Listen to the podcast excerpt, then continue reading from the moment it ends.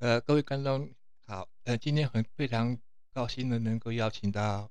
是中中国自驾一族自驾游的主题平台的，在云南地区的一个总会长郭会长先生来到我们线上与各位听众们分享在云南上面的一些一些自驾游的一些呃呃一些一一些有趣的事情。郭会长你好。哎，你好，啊，主任你好，呃，听众非朋友大家好。啊，谢谢。嗯，那就是说在，您在云云南那边常住在那边的话，云南是一个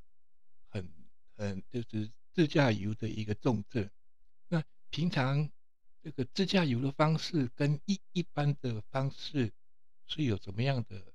不同的一个深入的体验？还或者说您嗯在那边的您的单位组织是怎么样的一个形态？可以跟我们在台湾地区的一些同胞，或是在跟他可以跟我们分享一下。嗯，我们自驾一族的话呢，在云南这边的话呢，是设有那个自驾一族云南总会，以后是在各个地州的话呢，是有地州级的分会。那我们目前的话呢，是在云南，呃，会员数最多的一个自驾游的一个呃组织，呃，这个是自驾游的大概的情况。那么云南这边的话呢，那个是中国西南边陲的一个省份，它是那个南面靠近越南，西面，呃，西南面是靠近老挝，呃，我们台湾同胞应该是叫辽国。那么是那个是西面的话呢是缅甸，啊，缅甸呃，总共有三个国，整个呃边境线的话呢是跟三个国家接壤。嗯哼哼哼，云南的国土面积的话呢是三十九万平方公里，可是，能那个呃将近有九个台湾岛 那么大。哈哈，那么那个是 是，呃云南这边的话呢，气候比较独特，它的海拔最低的海拔的话呢只有七十米，海拔最高点的话呢是在云南的西北面梅里雪是山这地方，哦，梅也里雪是山是，呃青藏高原向横呃经过横断山脉向那个第三阶梯、第二阶梯过渡的这么一个地带，这里的海哦，拔是是，六千七百四十米。哦，啊，那么哦，整个落差是比较大的，从六千七百多米到海拔只有七十米的河口，那么这个云南从南到北，这个从北到南这个落差，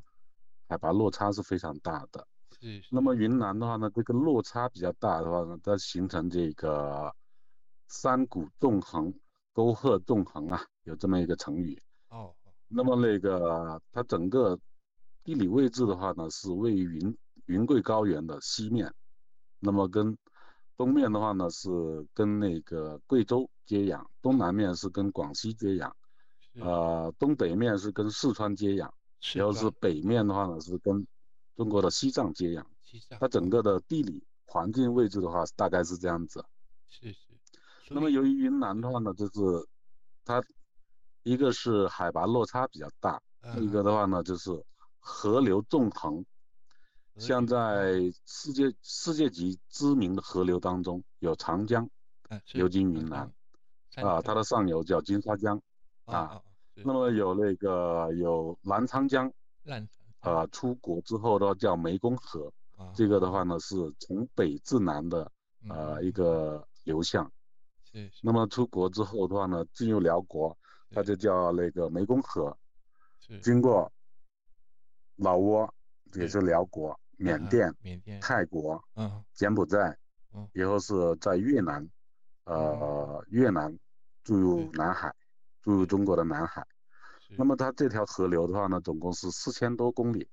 哦四千多公里，其中在中国国内的话是两千多公里，是然后是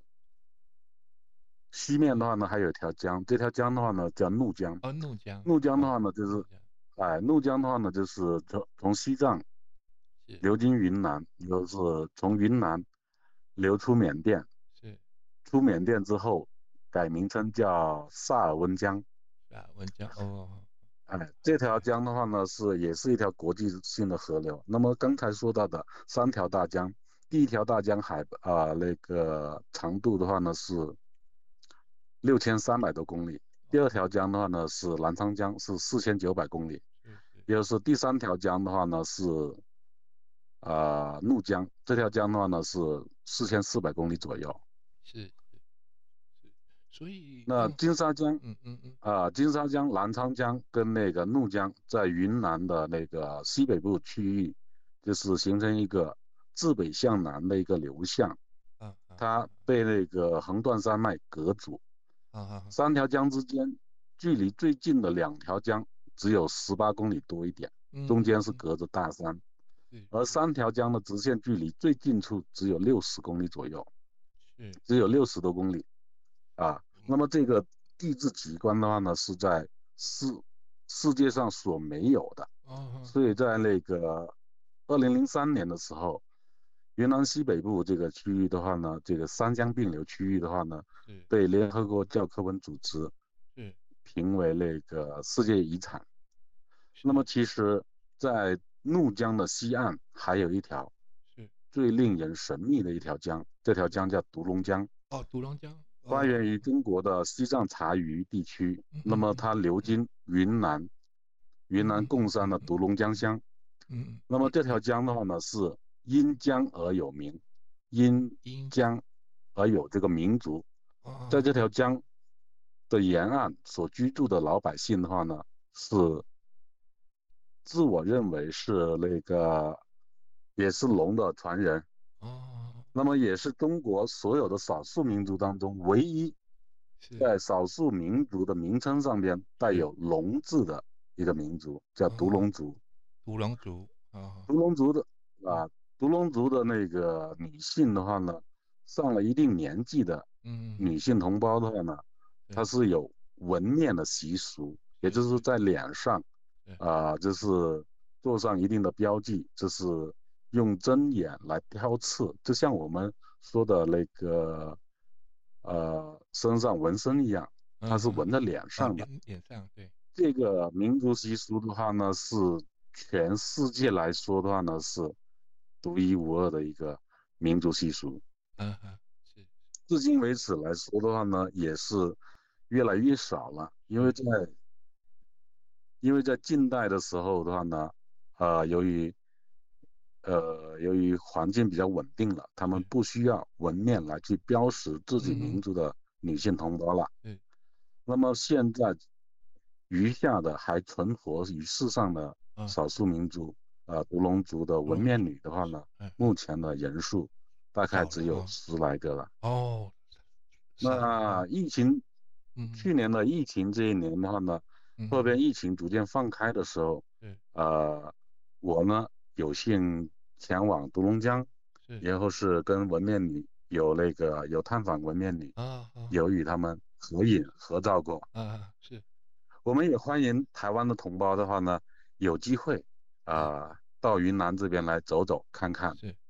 我都长情了解一下那对个不一样的文化习俗，因为每一个地方的话嗯，它形成了独特的对呃地方饮食对文化，对它都是不一样的。对对像刚才我们说到的独龙江嗯嗯这个地方，它也是三江并流当中，您可以再加上一条江，嗯这条嗯叫哦独龙江，独龙江也可以啊叫四江并流了。是这样为什么么这么说呢？嗯因为当年考察这个三江并流世界遗产的时候的话呢，嗯并没有想到，嗯嗯嗯同时也忽略了把独龙江纳入，因为嗯独龙江是单独的一条流域，是它是流呃独龙江的话呢是流入了缅甸之后，嗯缅叫甸嗯嗯梅恩开江，美人然后开就枪是野人山里边，野人山穿越野人山片区，嗯嗯嗯那么那个到了下游的话叫，呃，叫伊洛瓦底江，伊洛瓦底江这些地方的话都是属于在缅甸的地区了。嗯嗯嗯那么我们那个抗战年代的时候，中国远征军啊曾经西出缅甸是是去那个去跟日本军队在那边作战。当时的话，那个部队后撤的时候，呃，后撤回国的时候，是是有一段比较惨烈的一个经历。那么说的就是在那个仁安羌大捷之后，啊的一个撤退等等那一系列，它就是围绕着这个，呃，伊洛瓦底江、嗯，梅恩开江这条江逆流而上，穿越山路，然后是进入独龙江是流域，进入到回到中国，是是，是这样子的一个嗯，一个有这么一个小小的插嗯曲故事。是是。但我记得各位长，还有一个文化之旅叫做滇缅公路，它是不是就是就是你所就是您刚提到的那个这个在抗日的时候那个非常经典的一个一个一个行程这样子，是不是在那边滇缅公路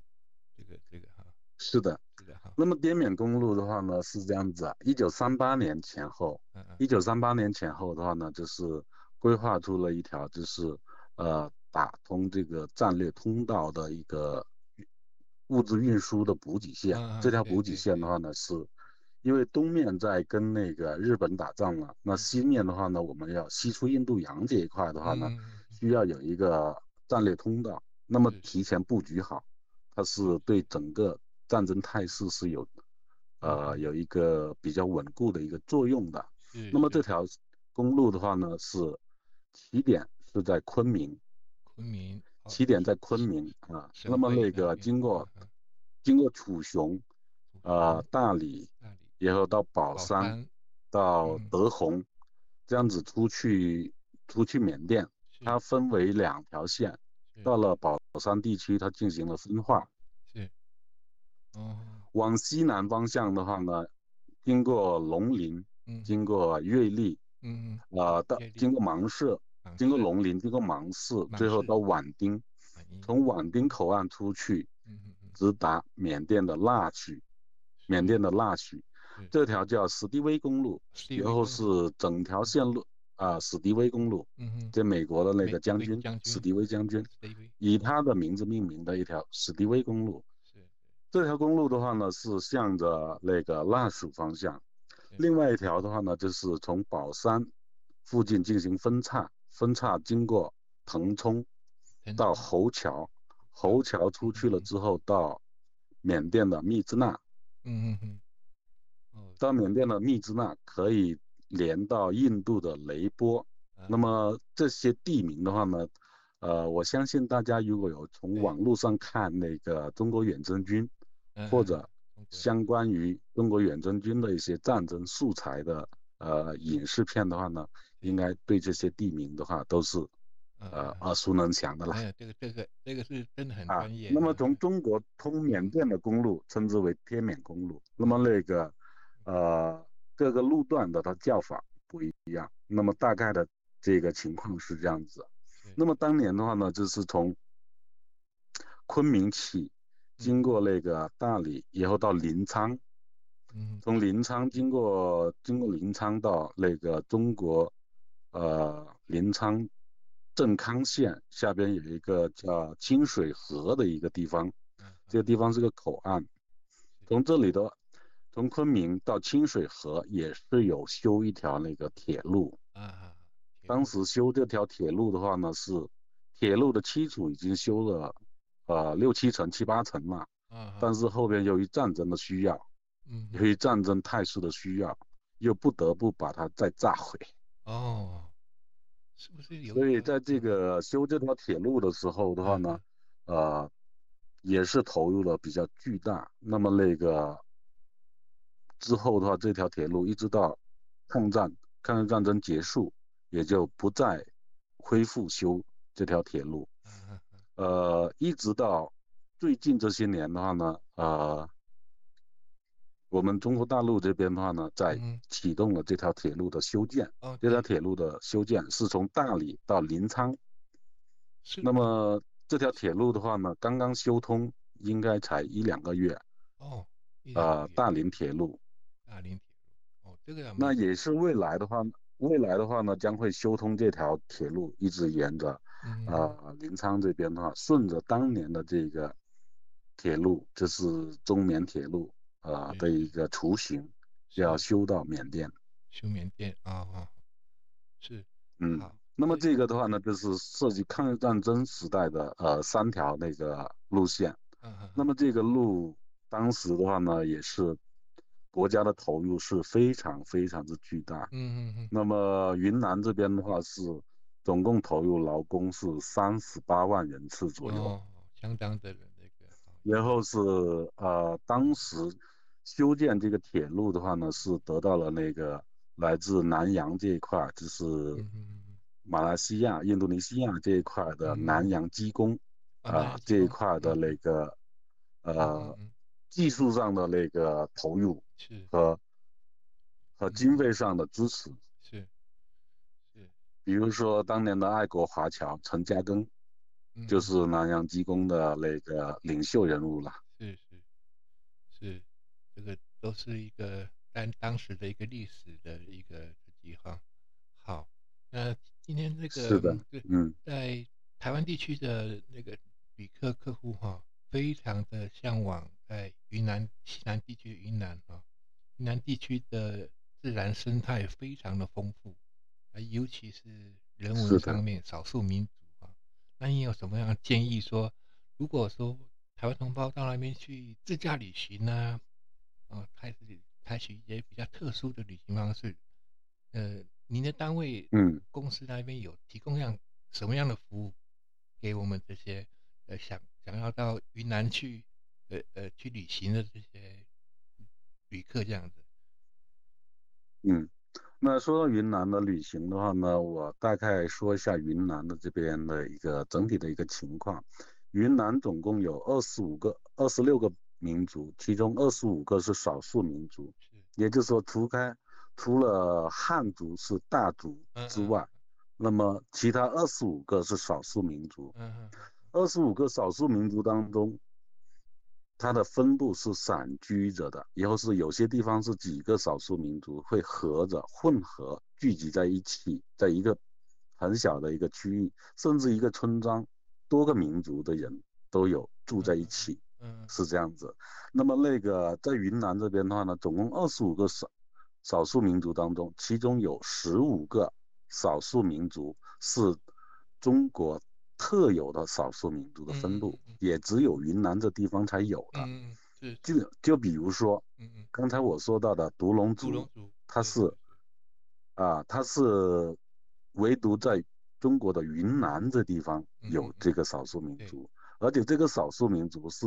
直过型民族，我们简称之直过民族。是直为什么说叫直过民族呢？嗯就是它这个民族啊，嗯就是历代以来的话呢，就是备受压迫或者哦被人忽略，甚至是被其他民族所看不起。然后是哦他居住的地方的话，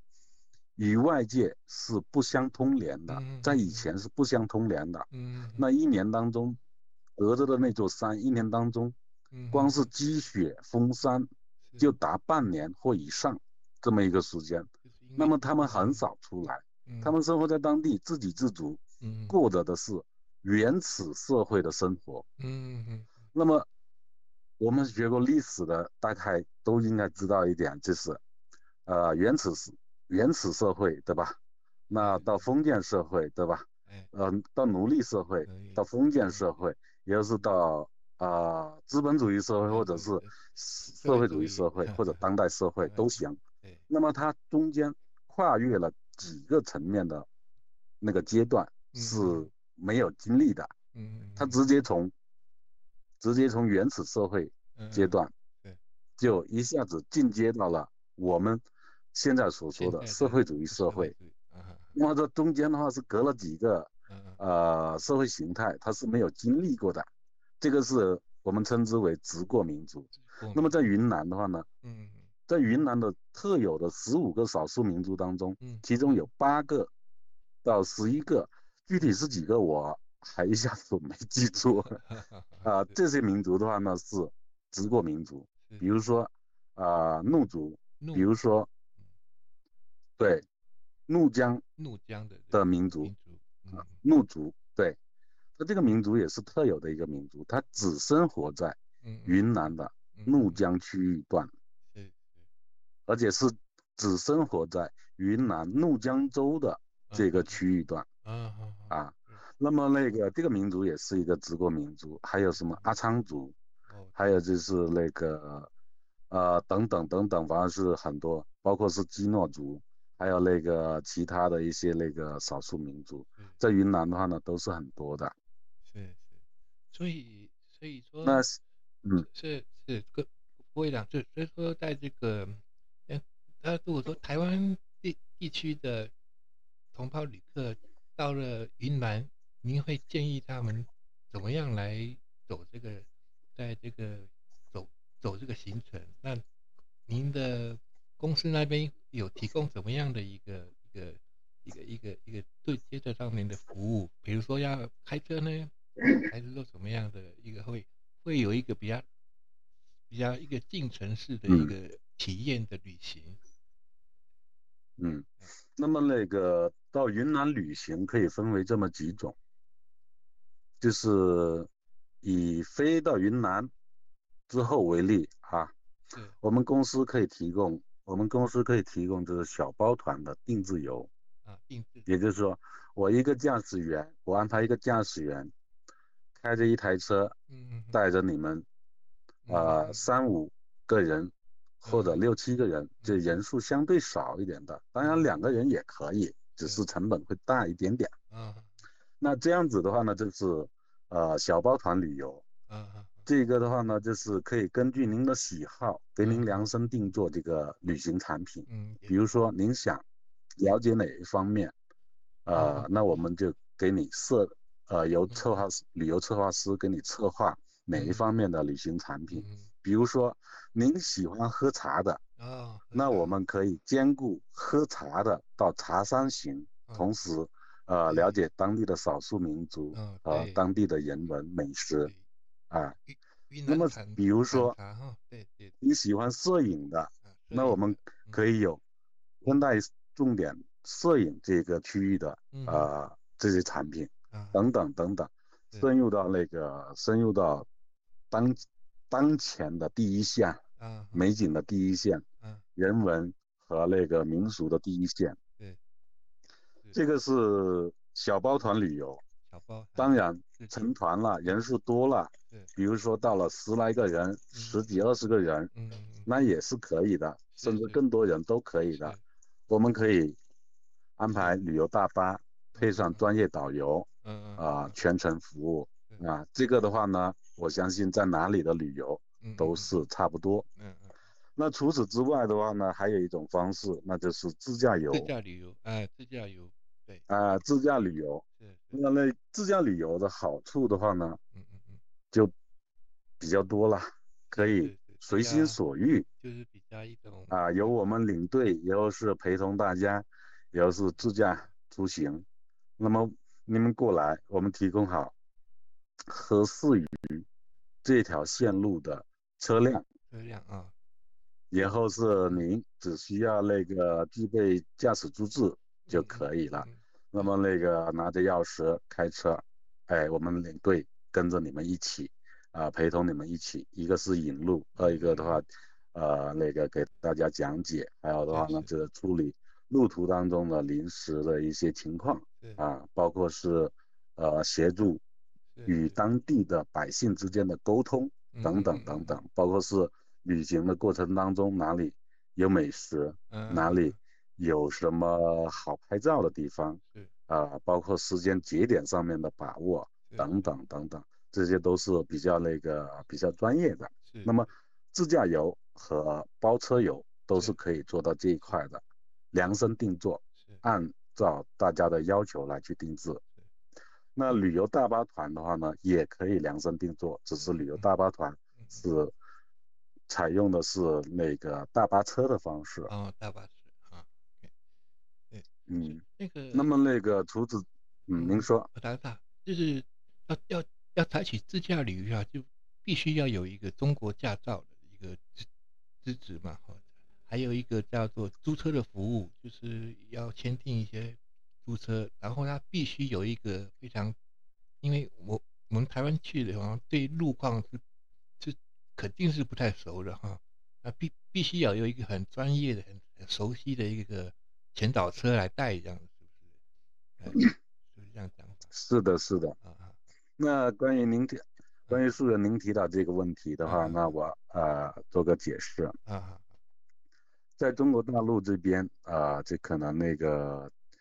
交通规则大的原则上跟咱们台湾台湾地区的嗯，区别不大，啊而且，呃，车路的马路的长相是一样的，文字是一样的，嗯嗯无非就是可能就是你们那边用繁体字，这边用简体电字子，纸，嗯行驶的交通规则大致是一样的嗯。嗯嗯，呃，应该说语言的话呢也是没有障碍的，还可以啊。我们嗯说普通话都能够交流的。啊那么在这几个不一呃这几个的大事都相同的情况下，那还是会有一些微小的差异。那那这个的话呢，我们如果是自驾游，我们的领队是要具备开车资质的。是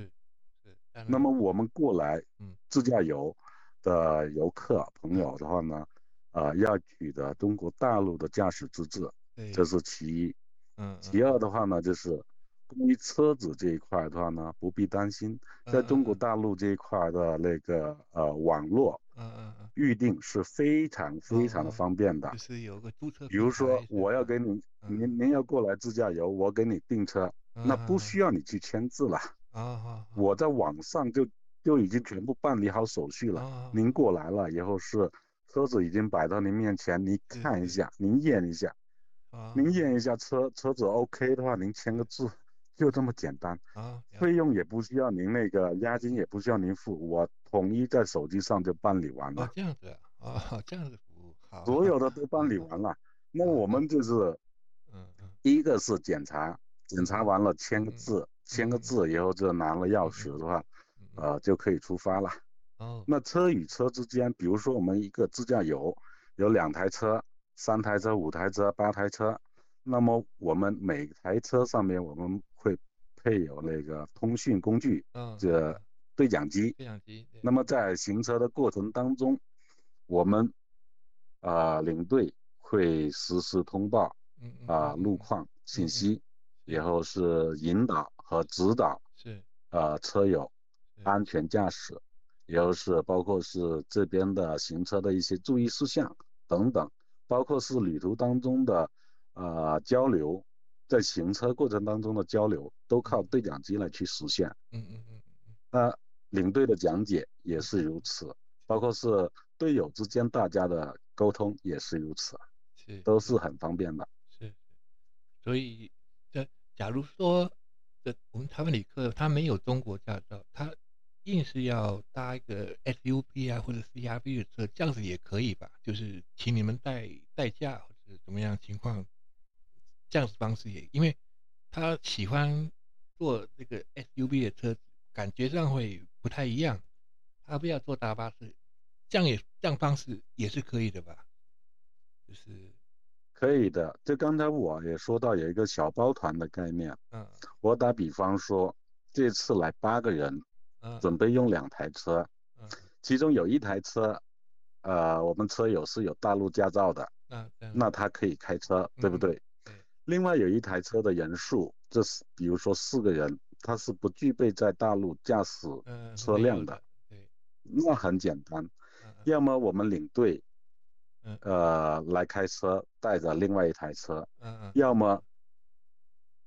是领队不开车，嗯然后是单独雇一个驾驶员来开车。嗯嗯嗯那这样子的话呢，这出行成本就会大一些。嗯嗯嗯作为我们在中国大陆的自驾游领队来说的话呢，他必须要具备的，那就是是一是要会开车，嗯嗯开车的技术非常娴熟，是然后是开车的过程当中还能招呼到嗯嗯呃我们的所有的自驾游的车辆嗯和队伍。就比如说我吧，啊我嗯二零一四年的时候，我一个人啊啊带十八台车子，哦六十三个，六十三名客人，呃，是出国去辽国，是去那个琅勃拉邦是开和万荣，是开 SUV 的车子还是呃是开轿开轿车去吧？是开啊 SUV 的那一次 SUV 和轿车都有，因为啊去辽国那边的时候的话呢，那边的道路交通嗯对车辆的限制与要求没有那么高，啊啊啊只要排量合适都可以了。啊啊，那么像我，我说的是我的经验啊是。那我那个一个人，我带六十多人，哦，那个出国都没有问题的。我到越南，我到老挝的时候的话呢，我只需要一个老挝的警察啊啊，协助我，是协助我这坐在车上，就是以免被罚款。是，还有一个老挝的导游啊 这样哦啊、做讲解。那我我这么带队出去的话都没问题的。啊，那像包括这些年的话呢，我组织往中南半岛这边的很多一些国家的话呢，都都有自驾游，比如说那个越南的落地自驾，哦那我们那个去越南的话呢，嗯从南到北，从北到南的话都有走，，包括是柬埔寨，还有那个南亚这边的那个尼泊尔，尼泊尔去啊，这些我们都哦，对尼泊尔的话，我们过去落地自驾就是嗯嗯一张机票飞过去，在那边租车子，嗯，租车子了，在那边自驾游。哦，了解，哦，那这个的话呢，在自驾游这一块呢，